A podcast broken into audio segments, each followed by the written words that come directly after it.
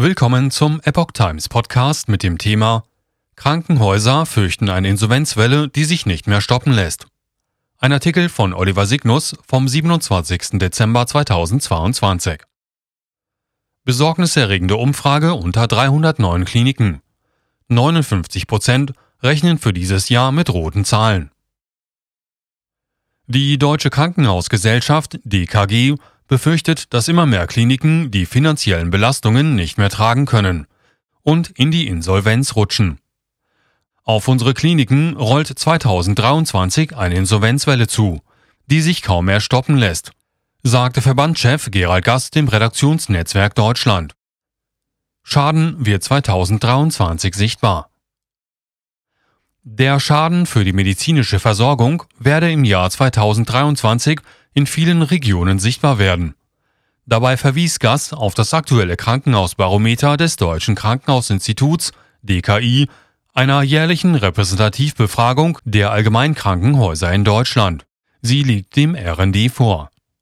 Danach rechnen 59 Prozent der Kliniken für 2022 mit roten Zahlen. 2021 betrug dieser Anteil noch 43 Prozent.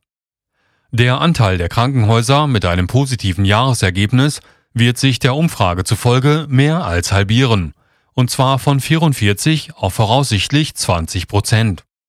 21 Prozent gehen für das Jahr 2022 von einem ausgeglichenen Ergebnis aus.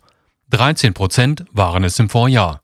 Für 2023 erwarten 56 Prozent eine weitere Verschlechterung der wirtschaftlichen Situation.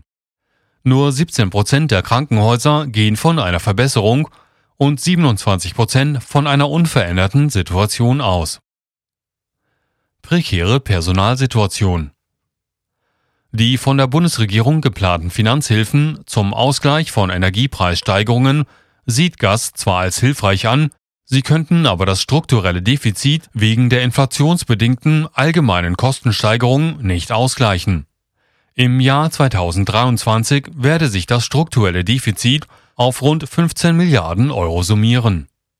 Besorgniserregend ist der Umfrage zufolge weiter die Personalsituation in den Kliniken vor allem in der Pflege. Zur Jahresmitte 2022 hätten fast 90 Prozent der Krankenhäuser Probleme, offene Pflegestellen auf den Allgemeinstationen zu besetzen. Im Vergleich zum Vorjahr stieg demnach die Anzahl der offenen Pflegestellen auf den Allgemeinstationen hochgerechnet von 14.400 auf 20.600. Die Ergebnisse des Krankenhausbarometers 2022 beruhen nach Angaben der DKG auf einer repräsentativen Stichprobe von Allgemeinkrankenhäusern ab 100 Betten. Von Mitte April bis Ende Juni 2022 hatten sich 309 Krankenhäuser beteiligt